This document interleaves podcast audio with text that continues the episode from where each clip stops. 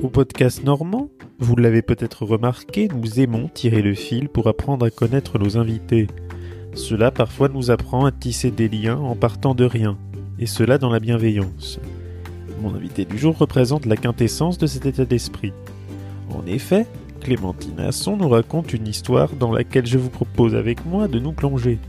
Tantôt créatrice, tantôt styliste, mais surtout une artiste de sa propre vie. Cette jeune trentenaire rouennaise a créé sa propre marque de vêtements, Maya Création, qu'elle tisse à son image, bienveillante et consciente. Bonne écoute Donc bienvenue dans ce nouvel épisode du podcast normand. Aujourd'hui, je me trouve avec Clémentine Asson. Bonsoir. Bonsoir Marianne. Comment ça va? Eh ben très bien, ravi de te retrouver. Pas de stress, il y a point S. Non, pardon, je vais pas. Ça y est, voilà, je commence déjà avec mon humour à 2 francs 6 sous, dont mes auditeurs ont l'habitude. On se trouve où aujourd'hui? On se trouve à l'hôtel Bourterould. Alors, je vais préciser aussi que, parce que je suis quelqu'un de- d'honnête, c'est toi qui m'as suggéré qu'on se retrouve là. Oui. Pourquoi? Eh bien écoute, parce que je trouve l'endroit plutôt agréable et calme surtout. Oui, c'est vrai. Si Je dois dire que je crois, si ma mémoire est bonne, que c'est la quatrième fois que je fais des entretiens ici. J'apprécie le calme et l'aspect reposant des lieux, même s'il y a une petite formation, je ne sais plus pourquoi, je crois que c'est Century 21. Enfin bref, on te reçoit donc pour que tu nous parles de ta marque dont tu es la fondatrice, la marque qui s'appelle donc Maya Création. Et je voudrais qu'ensemble, comme je te l'ai dit hors antenne, qu'on tire un peu le fil de tout ça, de qui tu es. Donc tu as 29 ans. Enfin, Non, non, tu as... C'est bon, celle-là on va la refaire, t'as 30 ans, voilà. 30 ans. T'as Oui. 30 ans. Mais ce qui est trop bien, c'est que je te rajeunis. Eh oui, j'adore. Mais moi, ça me va, hein, si tu veux. Euh, euh, voilà. on garde 29. Euh, Mais donc, euh, si tu veux, avec grand plaisir. Mais non, on dira quand même que t'as, on dira quand même que t'as 30 ans, histoire que je sois juste avec avec nos auditeurs. En fait, j'aimerais j'aimerais savoir qu'est-ce qui t'a amené à fonder cette marque? Pourquoi tu en es venu là? Quel est un petit peu ton parcours? Eh bien, mon parcours, il est assez simple. J'ai été chef de projet dans l'import-export. Ouais. Et puis, pendant le Covid, l'entreprise a déposé le bilan. Et entre-temps, l'année d'avant, j'ai perdu ma maman d'un cancer. Et sa dernière phrase a été « travaille dans la mode ».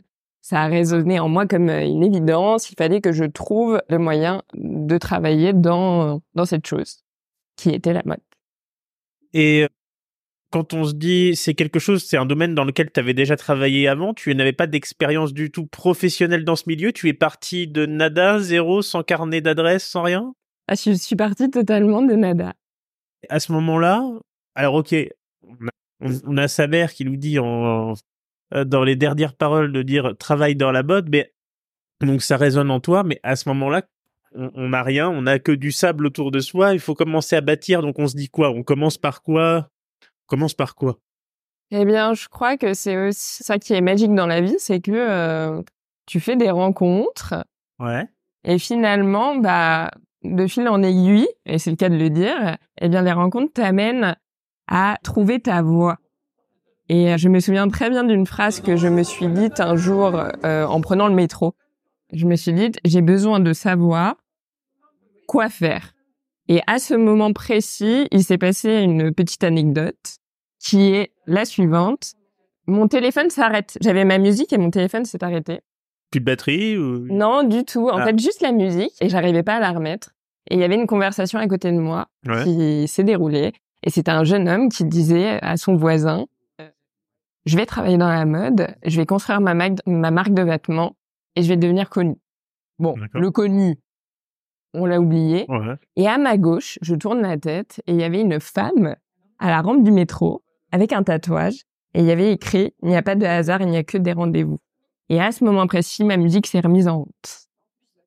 Et j'ai dit « D'accord, je sais que je dois fonder ma marque, Ouais. je ne sais pas comment, mais je sais où je dois aller. D'accord. Et à partir du moment où tu sais, en fait, où tu dois aller, tu avais déjà une idée, parce qu'on y reviendra hein, dans le cours de, au cours de l'entretien des euh, des produits que tu fabriques et comment tu les fabriques. Mais est-ce qu'à ce moment-là précis, une fois que tu as fait ces rencontres dans le métro où la musique s'arrête, est-ce que tu as une idée précise du type de produit que tu as envie de mettre en valeur et pour qui? Oui.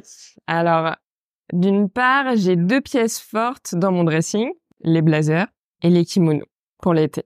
Et ça a toujours été le cas, même avant Ça a toujours été le cas. C'est vraiment deux produits que j'affectionne particulièrement. Donc jamais blasé des blazers. Jamais blasé des blazers, Brian. Merci de cette petite touche d'humour. Mais, mais non, jamais blasé. Et il y avait quand même une problématique qui se posait, c'est que je ne trouvais jamais de kimono très sympathique, visuellement, très coloré. Ouais. Et euh, je suis quand même une personne assez solaire et j'avais besoin que ça pétille un petit peu plus que ce qu'il y avait dans le commerce. Et puis j'avais besoin d'un côté aussi un peu plus luxueux, on va dire, qui n'existe pas dans le commerce. De de quelle manière en fait quelque chose de quelque chose de luxueux? Comment tu comment tu étais attiré en fait vers ça? Comment j'ai été attirée par ça? Bah, C'est Ouais. simple. Euh, Quand j'étais enfant, je voyageais beaucoup avec, avec mes parents.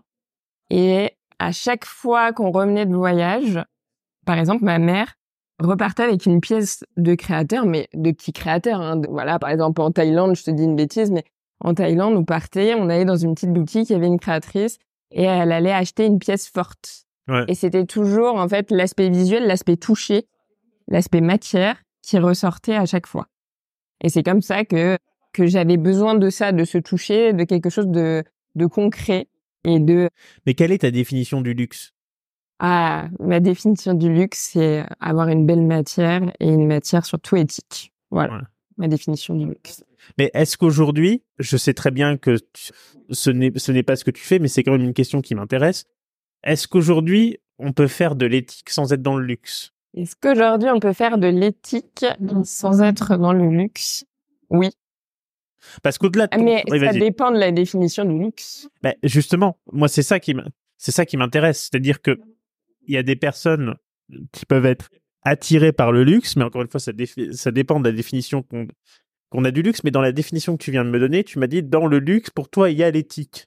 Et donc je me suis dit mais est-ce que finalement si on n'est pas dans quelque chose qui est luxueux, donc quelque chose qui est plus produit en série ou de manière industrielle, est-ce qu'on peut faire quelque chose d'industrie, enfin de production industrielle ou semi-industrielle, mais en respectant quand même une certaine forme d'éthique Tu pars du principe que c'est pas possible. Non, je pars du principe que en petite quantité, on peut réussir à faire des des produits éthiques. Bien sûr. Et parce qu'en fait, il y a beaucoup de gens, tu vois, qui se demandent, j'ai ma conscience en fait environnementale, écologique, je sais qu'on produit trop de, de, de, de vêtements, on, pro- on produit un milliard de- on produit un milliard de tonnes de vêtements par an. Donc effectivement, il y a beaucoup de personnes, donc en particulier des jeunes, qui peuvent se dire, j'ai une conscience environnementale ou de, de mode éthique et je veux me mettre un peu en retrait de, la société de consommation, mais j'ai pas le budget pour. Qu'est-ce que tu dirais à ce type de personnes-là? Je dirais d'aller vers la seconde main, qui est formidable puisque euh, c'est mon chemin la seconde. Et c'est comme ça que je fais aussi les blazers. où On en, on en discutera dans un second on- temps. on- on en discutera. Non, toi dans ta dans ta gamme, donc tu as donc tu l'as dit principalement des kimonos et des blazers upcyclés. C'est ça. Alors j'aimerais que tu rappelles pour nos auditeurs euh, ce qu'est l'upcycling. Alors l'upcycling, c'est le fait euh, de prendre des produits de seconde main et de leur donner un nouvel avenir en les transformant. Et donc en fait à partir de là, donc ce sont donc des vêtements ou peut-être d'autres matières que tu peux prendre, c'est ça? Oui, c'est ça. pour en faire pour en faire au final un vêtement. Exactement. Et tu travailles avec une euh, couturière, donc forcément il faut venir aussi à cette question-là parce que il faut qu'on parle d'aspect euh, sonnant et trébuchant, comme on dit. Quel est aujourd'hui ton modèle économique? Comment tu fonctionnes? Comment ta marque fonctionne? Ma marque, elle fonctionne sur commande. D'accord Donc euh, aujourd'hui, pour être tout à fait transparente, je ne vis pas de ma marque. Je veux amener finalement les gens à avoir conscience qu'un mode de consommation plus conscient peut être viable. Et donc c'était pour être rentable. Tu as répondu à ma question que je voulais poser juste après. En ce sens-là, merci. Navré, navré. non, non, non, mais je sais en tant qu'analyste, en tant qu'ancien analyste, que justement quand on fait de l'éthique et quand on fait une certaine forme de luxe, quand tu regardes ce qui se passe sur d'autres marques qui sont elles-mêmes plus connues, je pense principalement au slip français d'ailleurs ou à 1083, quand tu mets le nez dans leur compte, ce que j'ai fait, c'est compliqué d'être rentable pour des raisons qu'on connaît qui sont liées au liées au coût de production évidemment principalement et le fait qu'on produit euh, en petite quantité, c'est-à-dire que on a du mal à trouver le chemin de la rentabilité. Il y a aujourd'hui très peu de marques qui arrivent à être rentables. Je pense d'ailleurs parce que c'est une exception qu'il y a dans cette euh, règle, je crois que j'ai reçu Chaunéette Desgrémont qui est qui est la fondatrice de, sa marque éponyme, qui donc euh, fabrique de la lingerie menstruelle éthique. Et elle m'avait déclaré être rentable, euh, mais je crois que ça a été vraiment la seule dans ce cas, donc bravo à elle. Et la question que je pose donc à tous les fondateurs, en fait, ou, et ou fondateurs de leur marque, c'est donc je vais pas te poser une question alors que tu n'as pas forcément de réponse à me donner puisque tu n'as pas de solution en fait directement, sinon tu l'aurais déjà appliqué. Mais c'est quoi pour toi le chemin vers la rentabilité? C'est plus de visibilité, certainement. À ce jour. Parle un peu plus fort. Je disais que c'était plus de visibilité. La visibilité, effectivement, quand on a, quand on a certainement un gros billet à débourser, euh, on y arrive. Aujourd'hui, aujourd'hui, c'est pas le cas. Oui. Mais on avance petit à petit et c'est comme ça, ça sera sur le long terme. Ouais. Et, euh... et donc tu dis, tu dis que tu ne vis pas encore de ta marque. Tu, je peux te demander ce que tu fais à côté? Bien sûr, je travaille dans un laboratoire et à la clinique de l'Europe. Ok, ah oui, c'est quelque chose qui est totalement différent. Ah mais c'est un, un job totalement alimentaire. Finalement, parce que tu es issu du monde de l'import-export et de ce côté-là, ça m'intéresse parce qu'il y a quand même un lien. C'est quelque chose qui te plaisait plus à la fin ou même au-delà du fait que tu as fondé ta marque, c'était pas quelque chose vers que tu voulais retourner ou quelque chose comme ça? Et ben ça c'est drôle, je me suis rendu compte parce que en fait, dans l'import-export, on travaille aussi beaucoup avec la grande distribution. Ouais. Et avec la grande distribution, du coup, on négocie. Donc, avec des acheteurs. Ça manquait énormément d'authenticité. C'est-à-dire que face à toi, tu as des, tu as des gens qui sont là, des requins un peu des affaires, euh, qui vont te faire baisser les prix, baisser les prix. Et puis, tu te, tu te dis quand même un jour, face à eux, mais ils ont une famille, ils ont des amis, ils doivent être gentils finalement, ces gens-là mais ils ne le sont pas. Pourquoi? Et ça m'a posé un problème vraiment d'authenticité et c'est là où je me suis réveillée en me disant est-ce que je vais être face à quelque chose qui est un mensonge? Parce que c'est un mensonge d'être comme ça. Il faut mentir pour gagner de l'argent aujourd'hui? J'ose espérer que non. Je vais reposer ma question. Est-ce qu'il faut mentir pour gagner de l'argent aujourd'hui? Certainement. Voilà. T'as compris le, le truc. Le, j'ose espérer que non, il convainc pas. Effectivement. non, mais blague à part, c'est une question que je me suis aussi régulièrement en fait posée. C'est-à-dire que aujourd'hui, je n'ai pas la solution parce que ce qu'on peut appeler mensonge, et j'imagine que c'est dans ce sens-là que tu l'as dit, ce qu'on peut appeler mensonge, en fait, c'est quelque chose qui est fait par omission et qui donc n'est pas n'est pas éthique en fait. Exactement. En, en, quelque sorte. Et en fait, on, on, bâtit quelque chose pour gagner de l'argent et le faire en fait euh, du, du mensonge par omission. Est-ce que tu penses, parce que justement c'est le prolongement de, de ma question et c'est pour ça que je l'ai posé deux fois, est-ce que tu penses que à terme, avec une prise de conscience de plus en plus aiguë des enjeux euh, climato-environnementaux, si l'on peut dire, est-ce que tu penses que on peut arriver petit à petit à générer du profit, ce qui est le but de toute entreprise, mais en le faisant de manière éthique. Oui, je pense, mais il va falloir euh, éduquer les gens à le faire et éduquer les gens à le faire, c'est-à-dire à créer une sorte d'individualité, ce qui n'existe pas aujourd'hui. C'est-à-dire que je pense que les gens ne pensent pas par eux-mêmes. En fait, on est un peu euh, dans un système de mouton panurge où euh, tout le monde veut être sur euh, être comme le voisin, on va dire les choses comme je le ressens. Et ce qui fait qu'on n'arrive pas à se persuader que l'autre peut être différent. Et si l'autre est différent, c'est une force. Et dans ce système où, du coup, on individualise et on s'individualise, on est respectueux de l'autre. Et du coup, on a conscience de tous les enjeux que chaque individu a dans cette vie. Alors, ce que tu dis m'intéresse beaucoup et ça m'amène une question. Quand tu te regardes dans le miroir le matin, tu vois qui? Parce que je vais te dire pourquoi je pose cette question. Je pense que beaucoup de gens, et c'est par rapport à ce que tu as dit, t'as beaucoup de gens, en fait, leur obsession quand ils se regardent dans le miroir, c'est qu'ils veulent pas voir eux-mêmes, ils voient quelqu'un d'autre. Donc j'ai envie de te dire, toi, quand tu te regardes dans le miroir le matin, tu vois qui? Je vois Clémentine Asson. Jamais à un moment de, enfin, je veux pas dire jamais parce que je, enfin, tu t'es jamais dit à un moment j'ai envie de ressembler à quelqu'un d'autre ou t'as déjà eu une envie de singularité assez jeune finalement? Non, mon envie de singularité, elle a découlé de Maya, clairement. Ah, c'est récent. Euh, c'est récent, ouais. Je te dirais, ça, ça fait cinq ans. Ouais. Et c'est pour ça aussi que je te parle de ça. Parce que j'ai bien compris que finalement, on était tous très différents, mais qu'on se persuade qu'il faut ressembler aux voisins. Et ça, c'est un problème. Quoi, d'après toi? Pour être dans le moule, être dans le moule. Tiens, j'ai un exemple. Je ne sais pas si tu avais vu euh, cette euh, vidéo qui était un peu virale euh, sur les réseaux où tu as une, une professeure dans un amphi euh, qui montre une pochette verte à un de ses étudiants qui arrive en retard. Ouais. Et la pochette est rouge. Elle a demandé à tous les, tous les autres étudiants dans la salle de dire à l'étudiant qui est arrivé qu'elle était verte alors que la pochette elle-même était rouge. L'étudiant arrive, il se place, elle lui pose la question de quelle couleur est la pochette. Elle lui dit, bah, elle est rouge. Et tous les autres disent non, elle est verte. Et le mouvement, effet, effet de groupe, mouvement social. C'est exactement pareil dans la société.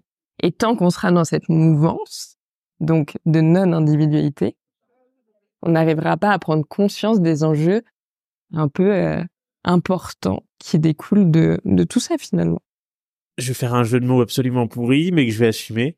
Donc il faut toujours espérer que les gens soient dans le boule pour faire de la boulaga. Merci de cette référence. J'avoue avoir eu toujours un peu du mal à comprendre pourquoi il y avait un tel désir de la part de beaucoup de gens, parce qu'il faut pas généraliser. Au final, c'est ce que tu as dit, puisqu'on va à tout prix ressembler aux autres. Ça veut dire qu'on cherche à se renier, Exactement. mais à un point Exactement. qui est assez terrible finalement. Mm. Et au final, donc tu m'as dit ça fait cinq ans à peu près. Et ça veut dire que avant donc ces cinq dernières années, tu étais plutôt dans un mood où tu voulais ressembler à, à- à- finalement à tout le monde, mais à quelqu'un de connu. Tu voulais ressembler à quelqu'un de connu. Il y a des tas de gens qui disent mais je veux ressembler à Kylie Jenner ou à Kim Kardashian ou je sais pas qui. Toi, t'aurais voulu ressembler à qui? Non, je dirais, je dirais pas que je voulais ressembler à quelque chose. Je pense que je ne m'étais pas rencontrée, surtout. Que, que la Clémentine très créative, qui voulait s'habiller un petit peu de manière extravagante, certainement, s'empêcher d'une part par son métier de l'époque, Ouais. puis aussi par peur du regard de l'autre. Comment tu définissais ton style vestimentaire d'avant? Oh, j'ai toujours eu des plutôt classiques. Et après, euh, j'ai toujours eu des des pièces fortes, mais euh, c'était plutôt classique. En tout cas, voilà, c'était c'était plutôt sobre. Parce qu'effectivement, on constate. euh, Ça va, personne me voit. Non. Bah, après, c'est ce que j'allais dire. Euh, merci encore une fois de me couper l'herbe sous le pied. C'est génial. On adore. Euh, mais ces pièces fortes, c'est quand on te regarde, il y aura une photo. hein. De toute façon, euh, comme tu le sais, je prendrai une photo. Mais euh, à travers la mode, c'est un moyen d'exprimer sa personnalité. Oui. Mais en fin de compte, c'est quelque chose qui est assez peu fait, en fait, puisqu'on veut tous se mettre dans ce fameux moule, entre guillemets. Mais finalement, quand on te voit, et c'est la réalité, non, n'aie pas peur. Quand on te voit, finalement, euh, mais je pense que finalement, ces pièces fortes, en fait, on les voit. Et je trouve que ça fait quelque chose d'assez singulier. Et d'ailleurs, pour poursuivre, pardon, je vais lui voler, mais alors là, j'ai pas acheté de royalties, elle m'en voudra pas, excuse-moi Charlotte. Mais est-ce que tu peux nous décrire ce que tu portes? Eh bien, écoute, j'ai une pièce Maya. Ouais. T'as vu, je suis chargée hein, parce que Charlotte, elle m'a déjà interviewé, donc je sais comment faire. J'ai un petit foulard euh, chiné sur Vinted. Ouais. la même ceinture que dans Rouen Sap des années 80, des collants, certainement Calzedonia, et des bottes chinées aussi sur Vincent. Voilà. Es-tu satisfait de ce... J'ai oublié le béret Ah, le béret. Le béret, monoprix, je crois. Voilà. Est-ce que ça te va? Parfait. Les auditeurs se Non, non bah, euh, moi, c'est absolument euh, parfait. Quelles sont pour toi les clés qui permettront un jour d'un peu de sortir de ce de ce carcan et d'afficher un peu ce côté unique Eh bien justement d'arriver à se rencontrer, de trouver de trouver le moyen aussi de ne pas avoir peur du regard des autres. C'est vraiment ça, je pense que la clé c'est vraiment ça. C'est arrêter de penser que tout le monde a l'œil braqué sur vous et puis avancer pour euh, pour trouver sa propre singularité. Parce que tout à l'heure, euh, tu, tu, tu me disais hors euh, antenne, toi, ta propre singularité, finalement, c'est l'écriture et que ton art, toi, c'était l'écriture. Et euh, moi, mon art, finalement, c'est la façon de me vêtir.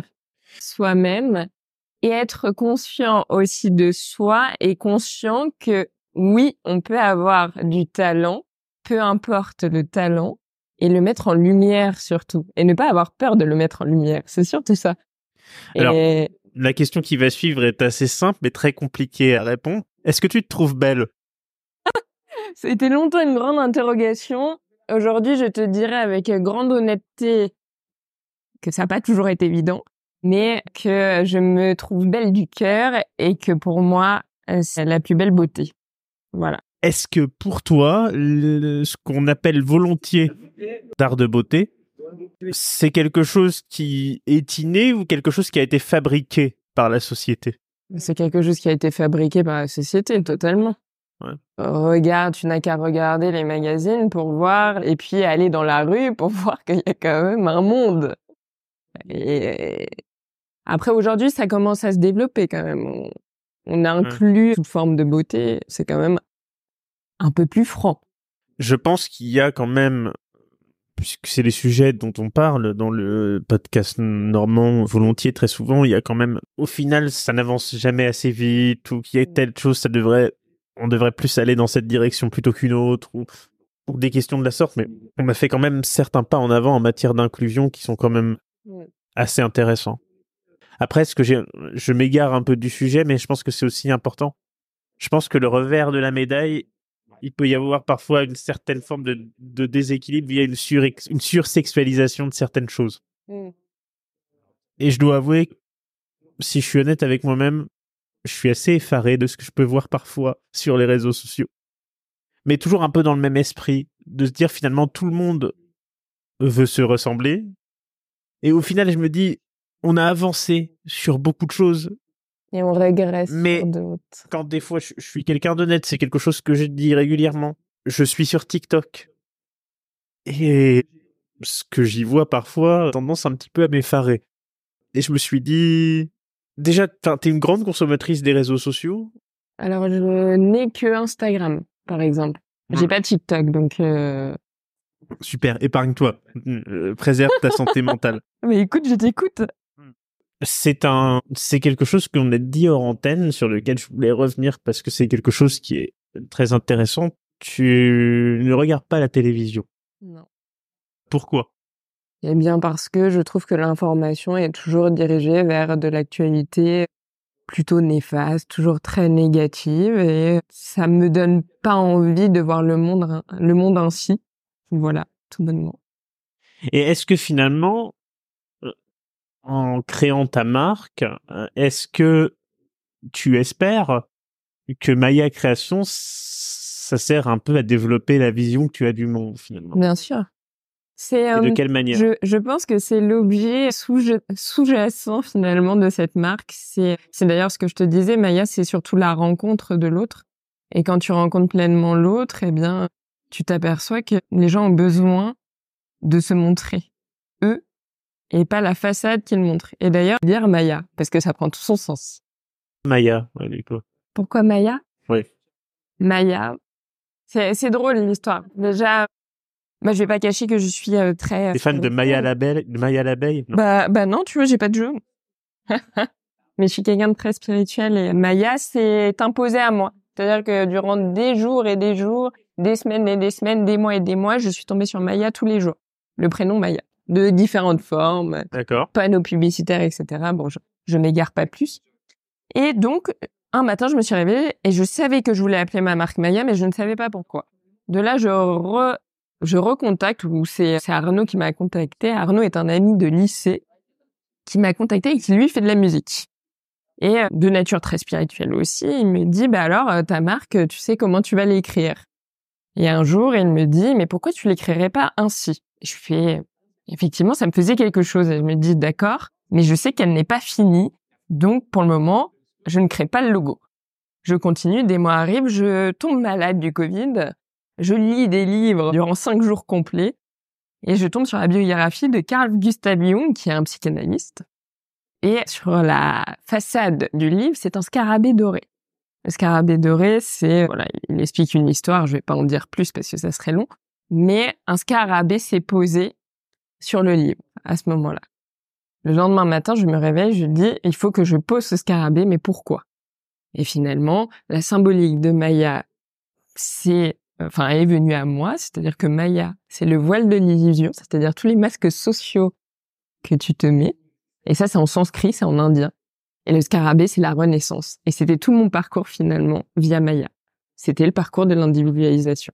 Tu m'as expliqué que tu étais très spirituel. De toute façon, on va dire les choses honnêtement. Je crois que c'est la chose, la première chose que j'ai dû voir en fait dès qu'on a commencé à échanger euh, bien avant cette bien avant cette interview. Est-ce que c'est quelque chose qui est qui s'est amené à toi ou c'est quelque chose qui s'est développé sur le tard? Ah, c'est quelque chose qui s'est développé sur le tas. C'était pas du tout spirituel, déjà parce que ma programmation avec mon univers familial était très cartésien. Donc non, non, c'est après. Ouais. C'est bien après. C'est quoi le déclic? C'est le décès de ma mère.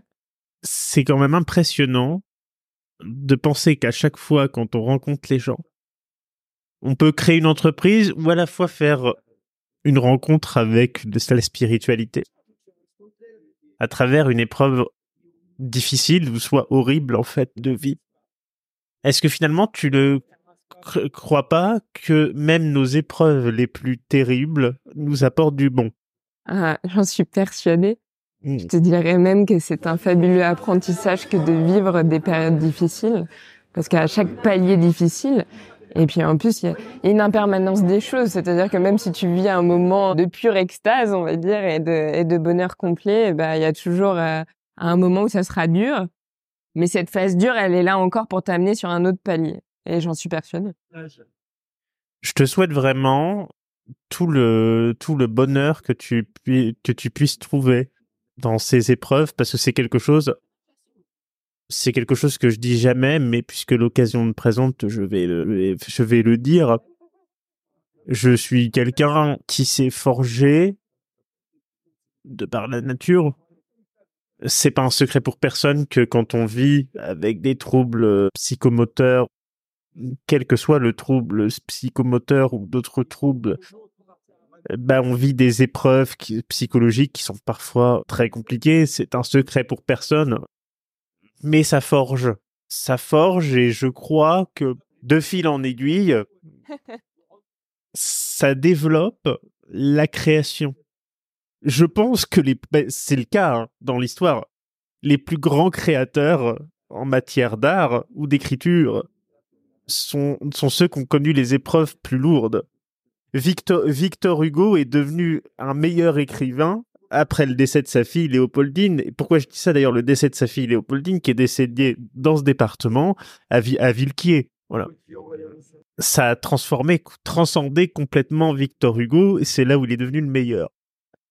Et la deuxième réalité, et c'est pour ça que je te dis ça, c'est que finalement, moi, il y a un constat qui s'est imposé à moi il y a quelques années, que je refusais en fait de me rendre compte de ça, ça s'est imposé. C'est on est meilleur quand on n'a pas le choix.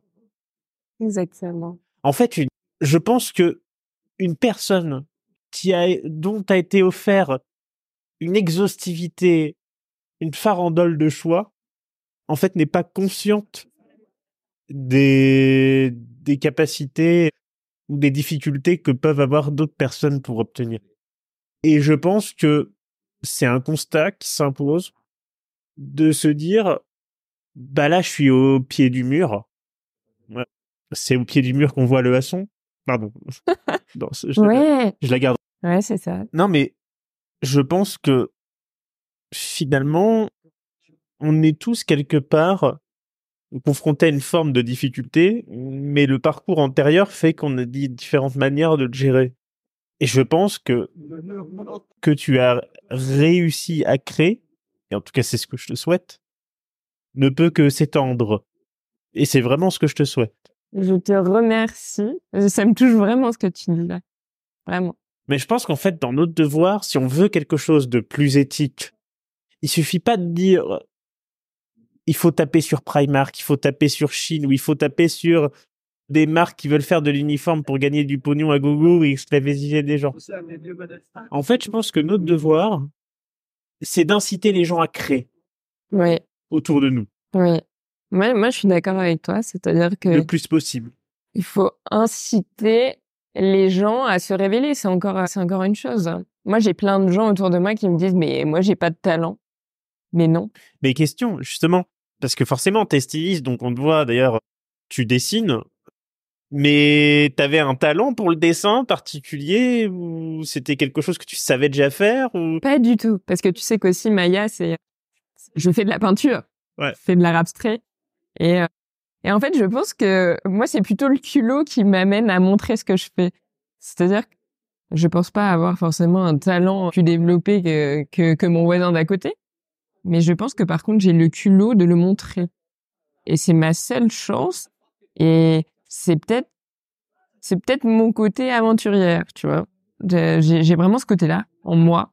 Et je me dis, et pourquoi pas? Pourquoi t'en es là aujourd'hui? C'est le culot qui fait que t'en es là, justement? Ouais, je pense que c'est le culot. C'est totalement le culot. C'est de me dire, tu t'es, tu t'es un peu enfermé pendant des années à ne pas être toi, et du coup, bah, aujourd'hui, tu vas sortir euh, tout ce que tu peux sortir de toi et le montrer au monde. Et je pense qu'en le montrant au monde, c'est pas con. Bon, évidemment, au monde, je suis pas, pas une personnalité ni quoi que ce soit, mais en le montrant au monde, on montre aussi l'exemple. Et en montrant l'exemple, les autres veulent se révéler. Et c'est encore tout ce processus, encore euh, l'individualisation. Et euh, on et pour toi, donc, tu as choisi de montrer cet exemple à travers l'habillement. Ouais. Est-ce qu'aujourd'hui Clémentine a rencontré Asson Oui, mais je pense qu'elle va tout au long de sa vie rencontrer Asson. Encore et encore. Est-ce que finalement, si jamais dans le parcours que tu as fait, dans tout ce qui s'est passé ces dernières années, est-ce qu'il y a quelque chose que tu regrettes? Je regrette absolument rien. Et euh, vraiment? Vraiment. Et je te dirais que même si demain Maya ça ne marche pas, je trouve que le parcours a été incroyable, les rencontres ont été incroyables et et tout ce qui s'est passé a été incroyable et grâce à Maya si Maya ne fonctionne pas, tu, j'imagine que l'aspect créatif ne va pas s'arrêter là. Non. Tu dois faire quoi? Je sais pas. Honnêtement, j'ai envie de te dire que je laisse la vie me surprendre. Et d'ailleurs, c'est c'est ce pourquoi j'en suis là aujourd'hui. J'ai laissé la vie me surprendre. C'est-à-dire qu'un matin, je me suis réveillée, j'ai fait de la peinture. Je me suis laissé surprendre parce que j'avais fait. Est-ce que c'est surprenant la vie? Oui. Elle est totalement surprenante, la vie.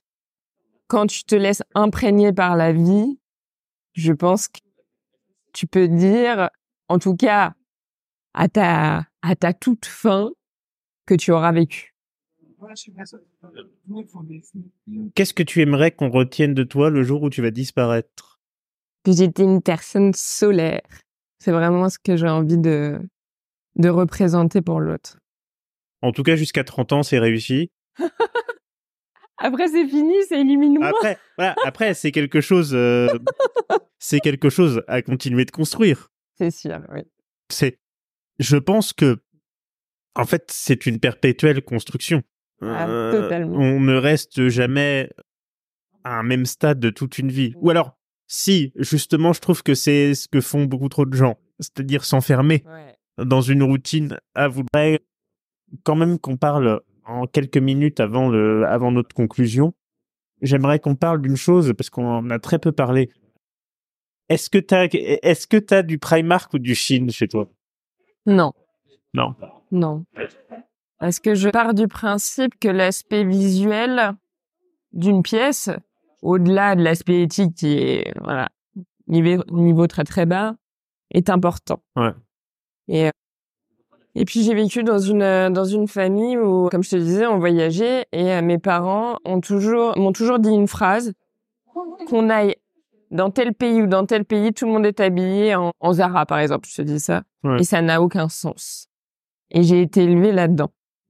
Ça serait simple de se dire, euh, ok, j'ai une forme de mépris pour ces marques-là.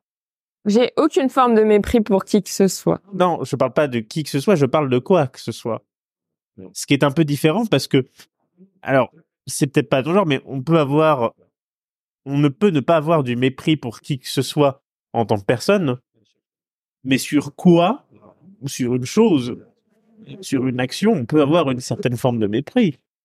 Et encore, mais encore une fois, c'est, euh, cette, je sais pas si les, est-ce que les gens sont assez informés?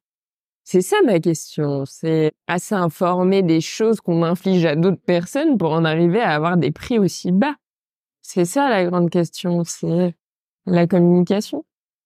Mais justement, aujourd'hui, si tu avais en face de toi le fondateur de Chine, tu lui poserais quoi comme question? Pourquoi vous faites ça? Parce qu'on parle de, on parle de questions, on parle de gens qui effectivement n'ont pas conscience, en fait, ou enfin ont tellement d'impératifs financiers qu'ils ont oublié d'avoir cette conscience-là. Oui, là ici on est purement sur de l'aspect euh, profit à Voilà. outrance. Et, euh, et là c'est le célèbre adage qui dit plus on en a, plus on en veut, et typiquement sur cette optique-là. Mais bon, Dernière question. En fait, pour que ta marque, Maya, pour que ton esprit, Maya, puisqu'en fait c'est toi, pour que Clémentine Asson fleurisse, il faudra qu'on sorte un jour de la société de consommation. Oui. Est-ce qu'on peut sortir de la société de consommation? Je pense en éveillant les consciences toujours un peu plus. Et je pense, honnêtement, moi je suis euh, une grande optimiste. Je pense que petit à petit on y arrive, mais qu'il y aura toujours, euh, il y aura toujours un tri à faire avant, mais qui se fera petit à petit. C'est la fin de cet entretien. J'espère que t'as bien, bien aimé, que ça t'a plu, que t'as passé un bon moment. J'ai passé un très bon moment avec toi, Brian. Est-ce qu'il y a quelque chose, pour finir, que t'aimerais dire à nos auditeurs qu'on n'a pas dit ou des sujets qu'on n'a pas abordés? J'ai envie de dire, euh, soyez vous-même et osez. Merci Clémentine. Merci, Brian. À la prochaine dans le podcast Normand.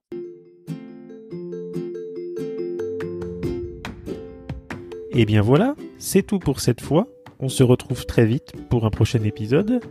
Vous pouvez retrouver toutes les activités de Clémentine sur sa page Instagram Maya Création. Le tout sera bien entendu dans la description de ce podcast. À la prochaine fois dans le podcast normand.